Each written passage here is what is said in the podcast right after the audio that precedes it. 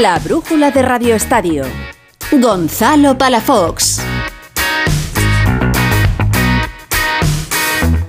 ¿Qué tal? Muy buenas, hasta las 9, las 8 en Canarias, con mucho que contar. Faltan menos de 48 horas para que vuelva la liga, para que arranque la nueva temporada y son muchos los equipos que siguen haciendo números para inscribir jugadores en el Barcelona.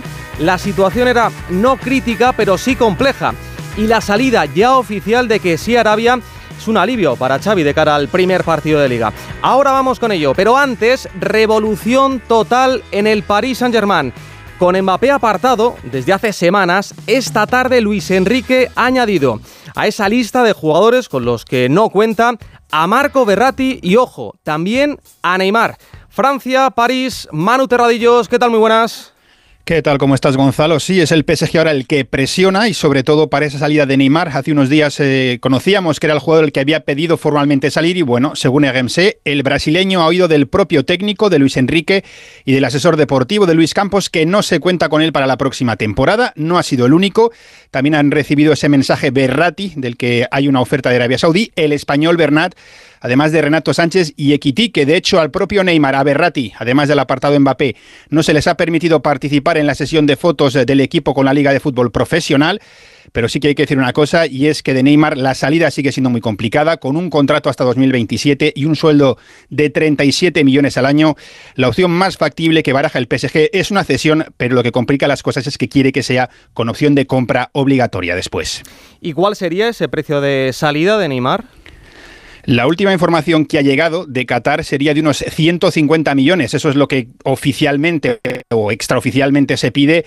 Pero conociendo al club y conociendo la situación, yo creo que cualquier cosa que llegase a unos 70, 80, sobre todo si se ahorran ese so tan alto, el club se lo plantearía muy seriamente. Bueno, el nombre del brasileño ha planeado estos días por Barcelona. Son muchos los aficionados que se ilusionan con un posible regreso de Neymar. Pero para Xavi yo creo que no es ni mucho menos una prioridad. Barcelona, Ciudad Condal, Alfredo Martínez, ¿qué tal? Muy buenas. Hola, muy buenas tardes, Gonzalo. Sí, el Barcelona está a la expectativa, escuchando lo que ocurre en el entorno del futbolista, que es una operación prácticamente imposible de acometer. Bastante compromiso tiene el Barcelona para intentar inscribir los jugadores que ahora mismo todavía no ha podido inscribir a, como decías tú, apenas tres, cuatro días del debut del campeón de liga y, por tanto, no contemplan esa opción. Otra cosa es que en un movimiento rocambolesco se marchara a un club árabe y este le cediera y tuvieran unos patrocinadores. Pero ni Xavi tiene como prioridad ni el Barcelona lo ve como posible. Solo una carambola y una oferta a la baja, incluso eh, prácticamente casi barata, de Neymar en su salario, lo convertiría en asumible. Ahora mismo utópico, imposible y fuera de juego. Solo a la expectativa del Barcelona de lo que pueda ocurrir con Neymar y con el Paris Saint Germain. Eso sí, a la porta la verdad es que no le desagrada. Pues ahí está la información de Alfredo Martínez. Esta es la postura del Barça.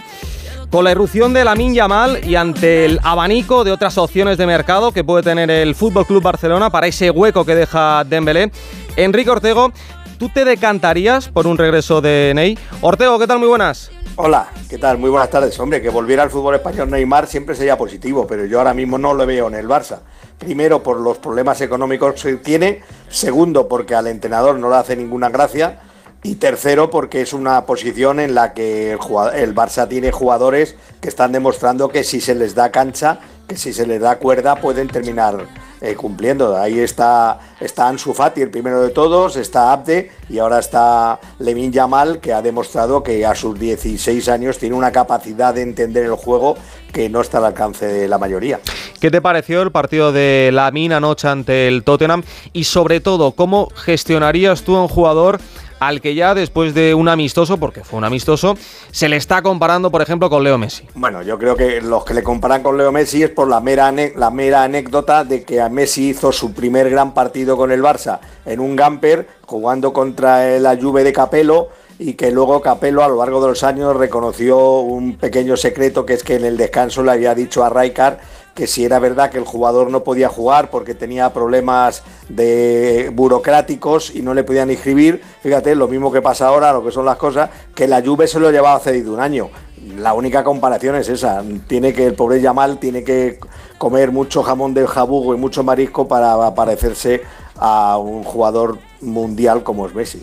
Por lo tanto, entre Lamino Neymar, tú lo tienes claro. Sí, sí, yo me quedaría con Yamal, joven, no te cuesta el dineral que te va a costar. Además es que no tiene, yo no sé por qué se ponen a pensar en operaciones que parecen inviables, con todo lo que tienen que hacer, que es primero inscribir a los jugadores, segundo, eh, convencer a algunos jugadores que vengan a posiciones que necesitan, como es el caso del lateral derecho, y luego que no se compliquen la vida, que den oportunidad a estos chavales. Al Barça le ha salido bien siempre que ha dado oportunidad a estos jugadores de cantera que se ve además que tienen una calidad extraordinaria. Pues cantera antes que cartera. Esa es la firma de Enrique Ortego. Ortego, gracias. Abrazo fuerte. Muy buenas tardes, Palafos. Esto en cuanto al caso Neymar. Respecto a la situación de Kylian Mbappé, el PSG sigue insistiendo en una renovación. Las posturas de momento están distantes. Y parece, Manu, que va para largo, pero alguien tiene que ceder. Sí, la presión y ya la sensación que hay es, de ruptura, ¿eh? no es que estén muy lejos. Ya te comentaba cómo le han apartado de esa sesión de fotos oficial. Es verdad que luego habrá otra al final del mercado, pero es un gesto inequívoco. Hay un detalle que también ha pasado desapercibido. Él, está con los descartados y de ese grupo de indeseables, como les llaman, el PSG además ha sacado a Diallo, que era el otro veterano en el que se apoyaba Mbappé, daban discursos, etcétera, etcétera parece una posibilidad de aislarle.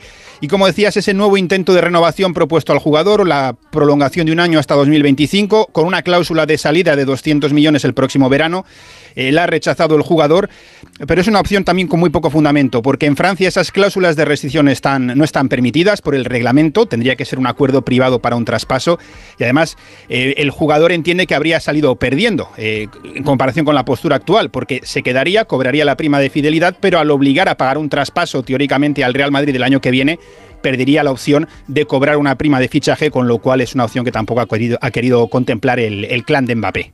Bueno, recuerdo el sábado a las 9 de la noche debuta el PSG ante el Lorient en el Parque de los Príncipes. Gracias, Manu. En el Real Madrid siguen observando el caso de Kylian Mbappé desde la barrera, pero como informaba Alberto Pereiro en Radio Estadio Noche, el conjunto blanco tiene claro los pasos a seguir. Pereiro, ¿qué tal? Muy buenas. ¿Qué tal, Gonzalo? Muy buenas, así es. El Madrid no tiene prisa, no hay grandes novedades en cuanto eh, a acercarse o alejarse del futbolista. La sensación de que cada día que pasa es mejor para el Madrid, posiblemente sea peor para el futbolista, pero eh, que estamos hablando de una fecha eh, bastante más atrasada de lo que en principio se ha hablado de aquellas semanas clave, que incluso yo dije, semana clave del 20 al 25 para ver si viajaba a Japón, no viajó. semana clave la siguiente para ver si aceptaba o no renovar fútbol, con el PSG, renovó. El Madrid entiende todos esos pasos y sigo siendo eh, completamente optimista de que hará la oferta, pero es verdad que tanto ayer como hoy son días medianamente tranquilos. Ven que el mejor jugador del mundo sufre en París pero que el Madrid llegará al rescate. Lo que decía antes es que alguien va a tener que ceder y Látigo Serrano, ¿crees que Mbappé acabará renunciando a parte del dinero que podría ganar quedándose en el PSG para fichar por el Madrid? Látigo, ¿qué tal? Muy buenas. ¿Qué tal, Gonzalo? Muy buenas. Bueno, yo sí que creo que Mbappé va a renunciar a parte del ese dineral que cobraría en caso de cumplir toda la temporada en el PSG, pero no va a renunciar a todo. Es decir, el PSG va a tener que renunciar también o compartir con Mbappé parte del traspaso que ponga sobre la mesa al Real Madrid, porque si no la operación es imposible. Lo que sí que creo es que esta operación se va a ir muy por delante del 25 de agosto. O sea, no es algo de los próximos días. Me parece que el Madrid no tiene ninguna prisa. Me parece que el Madrid sabe que cuanto más tiempo pase, más a su favor es la operación, más barata le va a salir y el PSG cada día tiene más prisa, cada día tiene más urgencia y necesidad y mientras Mbappé está aguantando a sabiendas de que en el último minuto puede ceder un poquito y cumplir su sueño de jugar en el Madrid, donde por cierto también va a ganar mucho dinero. Va a ganar muchísimo dinero. Volvemos al Barça, lo último Alfredo, la salida ya oficial de Kessie que es oxígeno para inscribir, oxígeno para Xavi, para Alemán y también para Joan Laporta en un alivio en torno a 11,3 millones de euros, que es lo que le corresponderá para inscribir como fair play. El traspaso se ha cifrado en 12 millones y medio al Al-Ali de Arabia. Esta mañana que regresó de París, ha estado despidiendo de sus compañeros, cogió un vuelo privado directo hacia Jeddah y se ha hecho oficial hace aproximadamente una hora ese traspaso de Frenkie Kessie, que empieza ya la operación inscripción del Barcelona. Eh, ayer lo decía Rafael Juste, creo que en breve tendremos buenas noticias. Esta es la primera buena noticia porque el Barcelona estima que con la venta de Kessie, con la de Dembélé, que se va a producir mañana posiblemente sea oficial. Está a falta de firma de papeles, como dijo Mateo Elemain. Está por ver si el Barcelona recibe algo más de los 25 millones de euros que le corresponden en ese acuerdo 25 más 25 con el mosquito francés y también permitiría otra parte importante para inscripciones.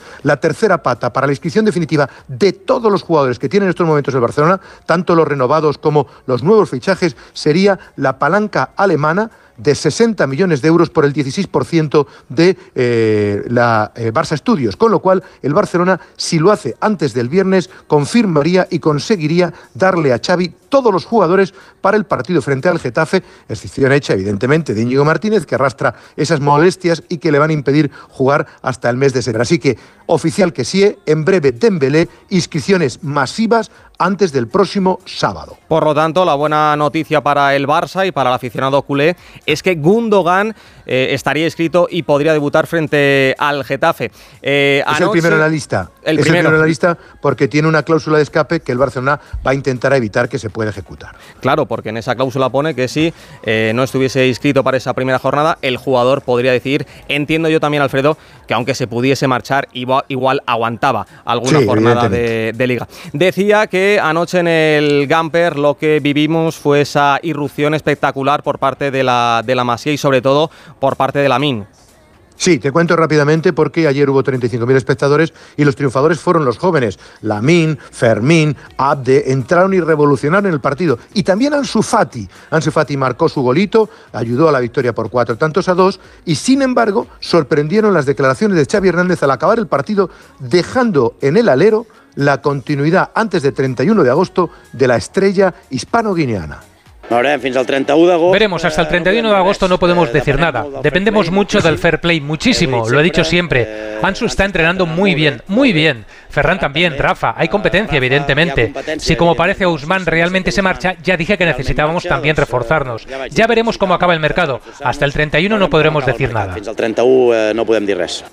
Hoy ha habido una reunión entre Xavi Hernández, entre Óscar Hernández, entre Mateo Alemán para hablar del dinero de las palancas y de la irrupción de la Mal. Tú lo has dicho, hay un debate importante, hay que darles minutos, lo comentaba Ortego, el rendimiento de estos futbolistas, posiblemente hablando en el campo, obliguen a un cambio de guardia, ya que el propio Xavi Hernández, en lugar de buscar un sustituto de Dembélé, vea que los tiene en casa. Abde va a crecer, Lamin no se le pueden poner muchos hombres por delante porque los minutos que puede tener de calidad le harían crecer y ser esa ilusión. No es Messi, pero ojo, Dicen los que le conocen que será un jugador que levantará el Camp Nou, lo pondrá en pie porque talento tiene por arrobas. Lamin Yamal, 16 años recién cumplidos, es objetivo blindarle hasta el año 2026 y poner una cláusula de mil millones de euros. Ayer estaban los hombres de Jorge Méndez, que es su representante, porque ahora hay que blindarle. Lamin tiene los pies en el suelo y hablaba así de un sueño cumplido realidad. Nada más, como siempre, con desparpajo y a remontar y ya está. De momento voy a ir jugando minutos, las oportunidades que me dé el míster y de ahí para adelante. Bueno, pues las Y palabras termino- de... Dime, Alfredo.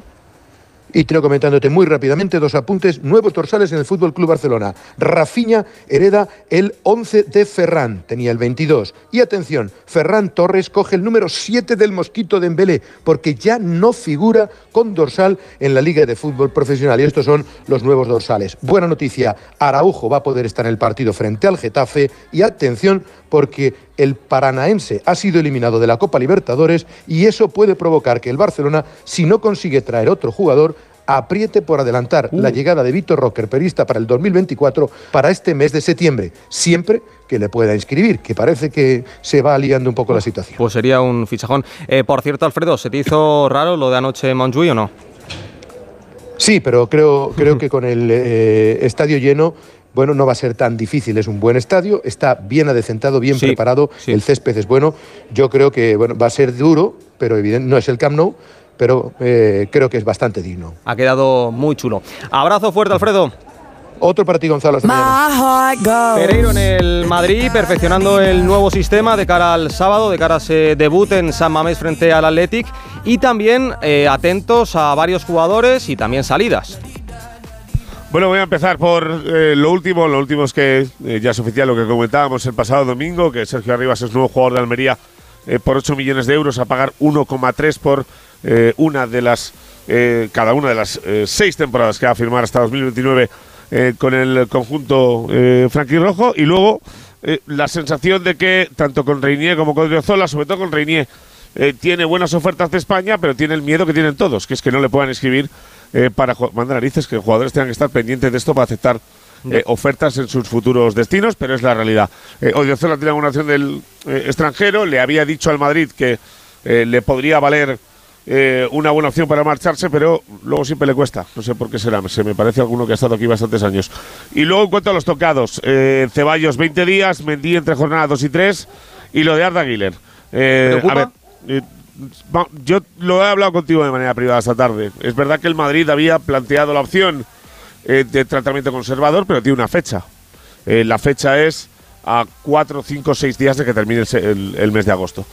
si eso no evoluciona bien y Arda no empieza a entrenar con el grupo, se le va a hacer una artroscopia para eh, mejorar ese menisco que eh, ha perdido uno de los enlaces en el lateral de la rodilla y la sensación de que es preocupante. Ya sabes que Bellingham venía más o menos con los mismos problemas, pero eh, fortaleciendo músculo lo arregló y que tú lo sabes bien, que has tenido lesiones en la rodilla, empezar a operarse con 18 años no ayuda en absoluto al crecimiento y a la trayectoria del, del futbolista. Y un apunte muy rapidito en cuanto a los abonos sin de la temporada que viene. Lo decíamos ayer, completamente confirmado. El abono que costaba 450 en el eh, fondo, en la grada más baja, ahora pasa a costar 4,84, sube un 15%. El más caro, que costaba 2.799 en tribuna, pasa a costar 3.091 euros. O lo que es lo mismo, el Madrid carece lo que es el mejor estadio del mundo. Hay que pagarlo por la música. Es normal, es normal. Hay que pagarlo. Abrazo fuerte, Pereiro.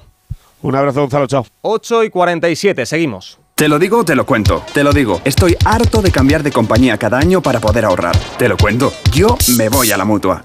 Vente a la mutua con cualquiera de tus seguros. Te bajamos su precio, sea cual sea. Llama al 91 555 5555. 91 555 5555. Te lo digo, te lo cuento. Vente a la mutua. Condiciones en mutua.es. ¿Te notas distante con tu pareja? ¿Sin ganas? Toma Energisil. Energisil Vigor con Maca contribuye a estimular el deseo sexual. Y ahora también Energisil Instant de Pharma OTC. El 5 de diciembre es el Día Internacional del Ninja. Y un 5 de diciembre conocí a mi mujer. Fue inolvidable. Acabábamos de golear a nuestro máximo rival. Hay mucho fútbol en tu vida y también en la nuestra. Ven a Movistar y márcate un hat-trick de dispositivos Samsung. Smart TV, smartphone y tablet desde solo 9 euros al mes. Infórmate en tu tienda Movistar. La brújula de Radio Estadio. Gonzalo Palafox. Sueñas con soñar que todo te lo voy a dar repasando cómo están los equipos a menos de 48 horas del inicio de la liga. El Atlético Madrid debuta de los últimos el lunes y tras la gira, los de Simeone han vuelto esta misma tarde a los entrenamientos. Ahí ha estado Alejandro Morijano. ¿Qué tal? Muy buenas. Hola Gonzalo, ¿qué tal? Buenas tardes. Sí, de la gira por Corea, México y Estados Unidos, de donde llegaron el eh, pasado domingo a las 9 de la noche.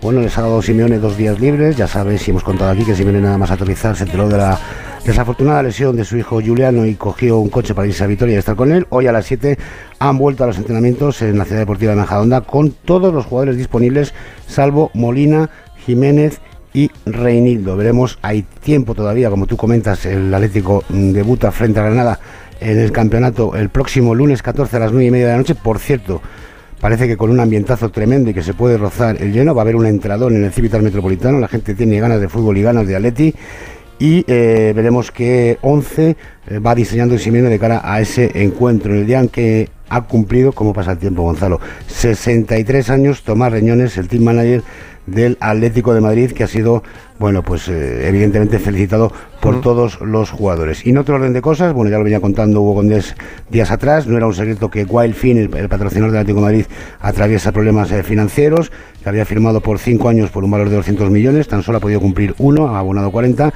y todo parece indicar, no es oficial, ya veremos cuándo lo hace el Atlético de Madrid, que está muy avanzado con Riyadh Air, el eh, nuevo patrocinador del Atlético, la aerolínea de Arabia Saudí, que sustituiría por tanto a Wellfin. Veremos si esto se lleva a cabo finalmente y se oficializa en un Atlético de Madrid en el que de momento hay tranquilidad y buenas sensaciones.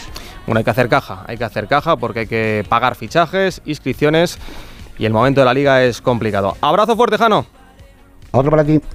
Y ojo al lío con Sergio Camello. Por un lado, hay acuerdo con el Rayo Vallecano y al mismo tiempo con otro equipo, con el Cádiz. Granado, Raúl, ¿qué tal? Muy buenas. Pues sí, Gonzalo, lío a tres bandas, entre el Atlético de Madrid, el Cádiz y el Rayo Vallecano por Sergio Camello, porque el futbolista que eh, pertenece todavía al Atlético de Madrid y que jugó la temporada pasada cedido en el conjunto rayista, había llegado a un acuerdo, tanto él como su representante, con el Rayo para seguir la próxima temporada allí, ya, fuera con eh, una cesión con opción de compra obligatoria a final de la temporada o directamente con un traspaso. A todo esto, el Cádiz Cádiz habla con el Atlético de Madrid, también llega a un acuerdo, pero el club rojiblanco advierte al club andaluz de que el futbolista ha decidido irse al Rayo Vallecano. A partir de ahí, comunicado oficial del club cadista en el que explican toda esta situación y además dicen que ellos se retiran de la puja puesto que no van a seguir en una negociación con un futbolista que no quiere vestir la camiseta del conjunto amarillo. Así que todo hace indicar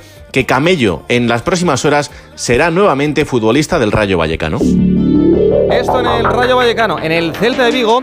Se habló del City, se habló del Liverpool, se habló del Chelsea, pero la oferta que puede cambiar el futuro de Gabri Veiga llega desde Italia. Rubén Rey, ¿qué tal? Buenas tardes. Saludos, el Nápoles va en serio por Gabri Veiga. De hecho, ya el conjunto italiano en la pasada temporada había sido de los primeros que había mostrado interés, que al menos había preguntado por la situación de Gabri Veiga y esta semana han llegado dos nuevos capítulos. Informaba la prensa italiana ayer que el Nápoles había planteado ya en firme una oferta por 30 millones de euros que el Celta habría rechazado y hoy nuevamente prensa italiana indica que el Nápoles ha subido la oferta de 30 a los 40, los 40 son la cláusula de rescisión, el futbolista no ve nada mal el Nápoles como posible destino, así que aguardando acontecimientos que se pueden dar en las próximas horas o fechas, el Nápoles dispuesto a pagar los 40 eh, millones de cláusula de Gabri Veiga.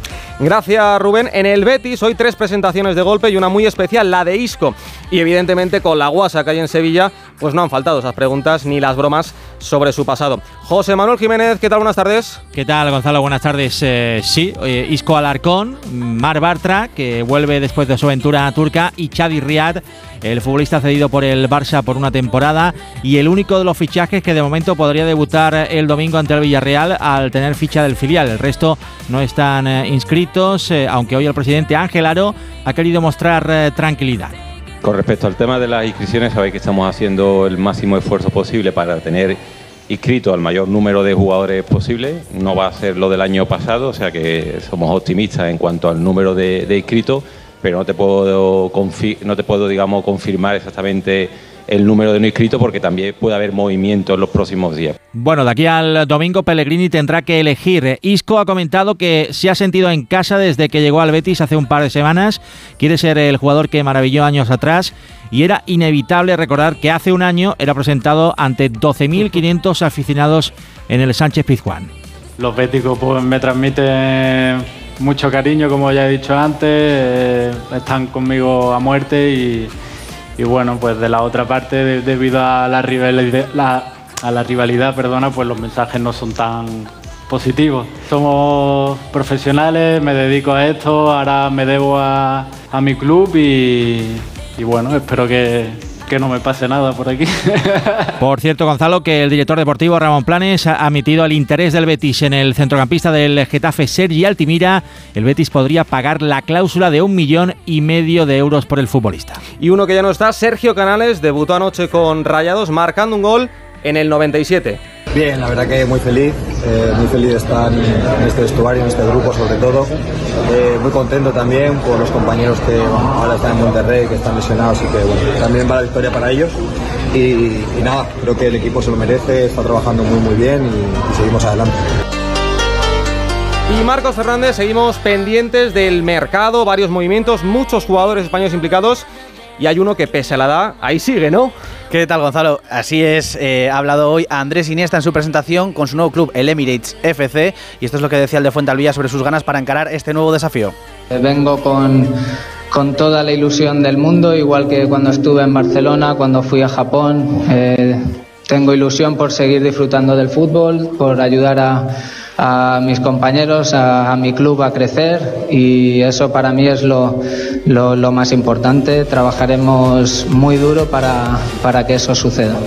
Iniesta que se va a la Liga de los Emiratos Árabes, no al contrario del mercado de moda que es Arabia. Además, ya sabemos cuál es el sustituto de Julen Lopetegui al frente de los Wolves, que dejaba el club ayer por los problemas de fair play financiero con los que no ha podido permitido hacer fichajes este verano. Será Gary O'Neill, curiosamente, al que sustituyó en el Bournemouth Andoni Iraola. Y a la espera de que sea oficial, David Raya muy cerca de ser nuevo portero del Arsenal, según informaciones para ser reconocimiento mañana. En España, el Girona ha presentado a Artem Dobrik, ucraniano, que viene del Nipro 1 por 7 millones, firma por 5 temporadas. Y Eric, Cara Eric Cábaco, que había dejado el Getafe Ujú. esta temporada, firma por el Estoril por una temporada. Gracias, Marcos. Muchos movimientos, sí, pero pocos en nuestra liga. Víctor Yagüe, ¿qué tal? Buenas tardes. Buenas tardes, Gonzalo. Sí, mira, hemos estado investigando este asunto.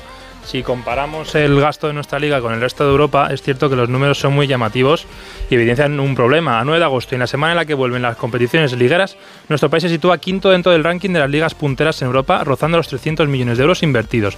Muy por encima nuestra se sitúa la Bundesliga con 460, la League One con 520, la Serie A con 650 y en el top 1, por encima de todas, como no, la Premier League, que lleva gastados 1.800 millones, seis veces más que nuestra liga. Si nos centramos en equipos, el Real Madrid es el único de España que ha pasado los 100 millones. Choca y mucho que el siguiente equipo de nuestra liga sea la Unión Deportiva Almería con 30 millones gastados. El tercero el Atlético y hay equipos que no van a jugar siquiera competición europea que le superan, como por ejemplo el Estrasburgo francés con 53 millones, el Monza italiano con 41 o un recién ascendido a la Premier como el Burnley con 80.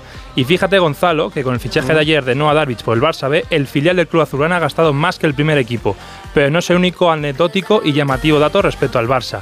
Viendo el gasto de todos los campeones de liga de la temporada 22-23 y no solo los campeones de las otras cuatro grandes ligas, Manchester City, Nápoles, PSG y Bayern, superan al Barça en gasto de fichaje este verano, sino que el Copenhague, campeón danés, el Royal Amberes, sorprende ganador de la Liga Belga, el Celtic de Glasgow o incluso el Sparta Praga han gastado más que el campeón español.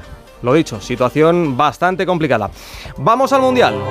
Iberdrola, patrocinador oficial de la selección española de fútbol femenino, nos ofrece la información del Mundial. Iberdrola, un líder en energías renovables impulsando la igualdad a través del deporte. Ana Rodríguez, ¿qué tal? Muy buenas. Buenas tardes, Gonzalo. El viernes empieza la liga, sí, pero el viernes tenemos cuartos de final de un Mundial. Sí, y hoy penúltimo entrenamiento de, este, de la selección antes de ese partido con la novedad de Iván Andrés, que ya entrena junto con sus compañeras. Además, mañana da rueda de prensa junto con Jorge Vilda, por lo que podría recuperar la titularidad después de haber superado esa lesión muscular. Hoy la protagonista ha sido Atenea del Castillo, la joven Atenea del Castillo, que lo tiene así de claro. Creo que hemos hecho historia, ¿no? Queremos seguir haciéndola y yo creo que eso es lo que a los aficionados les tiene que hacer levantarse, ver el partido, ilusionarse como, como nosotros también lo estamos y, y ojalá sea con una victoria y, y ojalá que se levante y lo vea muchísima gente porque va a ser un gran partido. Ojalá partido grande que va a pitar, en teoría, la más grande, Stephanie Frappar. Pues sí, gracias Ana.